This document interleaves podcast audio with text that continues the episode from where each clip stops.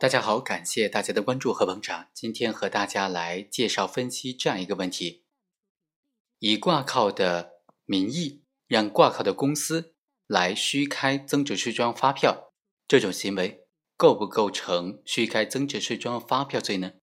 今天呢，主要就是介绍最高院研究室出台的一个批复，指的是啊，关于如何认定以挂靠有关公司名义实施经营活动，并且。让有关公司为自己虚开增值税专用发票的行为的性质，最高院经过仔细研究认为：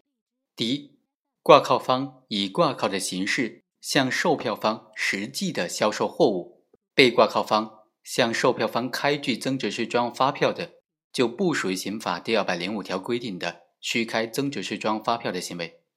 主要是考虑到啊，首先。由挂靠方适用被挂靠方的经营资格进行经营活动，并且向挂靠方支付了挂靠费的这种经营方式啊，在司法实践当中，在现实的经济生活当中是客观存在的，而且带有一定的普遍性。相关法律也并没有明确的禁止以挂靠的形式从事经营活动这种方式。第二，虚开增值税专用发票罪是行政犯，对相关入罪标准的判断。应当依据参照相关的行政法规、部门规章等等，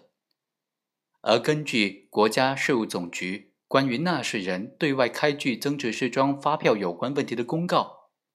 挂靠方以挂靠的形式向售票方实际的销售货物，被挂靠方向售票方开具增值税专用发票的，不属于虚开。第二。行为人利用他人的名义从事经营活动，并且以他人的名义开具增值税专用发票，即便行为人和这个他人之间不存在挂靠关系，但是如果实际上呢，行为人进行了经营活动，主观上并没有骗取税款和抵扣税款的故意，客观上也并没有造成国家税款的损失，仍然不宜认定为刑法第二百零五条规定的虚开增值税专用发票罪相关的。犯罪行为主要是考虑到，首先，虚开增值税专用发票罪，它的危害实质在于说，通过虚开的行为骗取抵扣税款。对于有实际交易存在的代开行为，由行为人主观上并没有骗取的扣税款的故意，客观上也没有造成国家增值税的损失，那么就不宜以犯罪来追究刑事责任了。因为虚开增值税专用发票罪，它的法定最高刑为无期徒刑，是严重的犯罪。如果将这个罪名理解为行为犯，只要虚开了增值税专用发票，侵犯了增值税专用发票的管理秩序，就构成犯罪，并且要判处重刑。这本身也是不符合罪责刑相适应原则的。其次，一九九六年出台的一九九六三十号司法解释啊。这个司法解释虽然还没有被废止，但是它制定在一九九七年刑法施行之前。根据最高院出台的关于认真学习贯彻修订的刑法的通知当中的规定呢，修订的刑法施行之后，对于已经明令废止的全国人大常委会有关决定和补充的规定，最高院原作出来的有关司法解释不再适用。但是如果修订的刑法当中有关条文实质内容没有变化，法院在刑事审判工作当中，在没有新的司法解释出台之前，可以参照执行。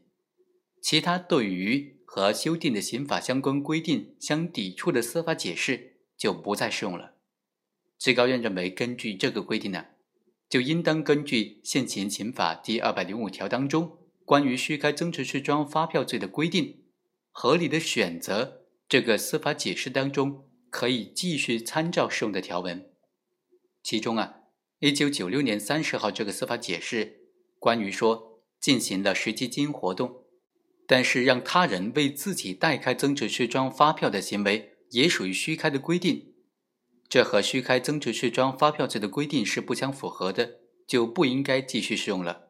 如果继续适用这个司法解释的规定，那么，对于挂靠代开案件，也要以犯罪来追究刑事责任，这显然是不妥当的。另外，刑事审判参考当中曾经刊登过一些案例，这些案例就明确的表明说，主观上明知所虚开的运输发票都不能够用于抵扣税款，都没有用于抵扣税款。客观上，使用虚开的这种发票来冲减营业额的方法进行逃税，那么就应当认定为是逃税行为，不应该认定为虚开增值税装发票的行为，也不能够认定为虚开用于抵扣税款发票罪。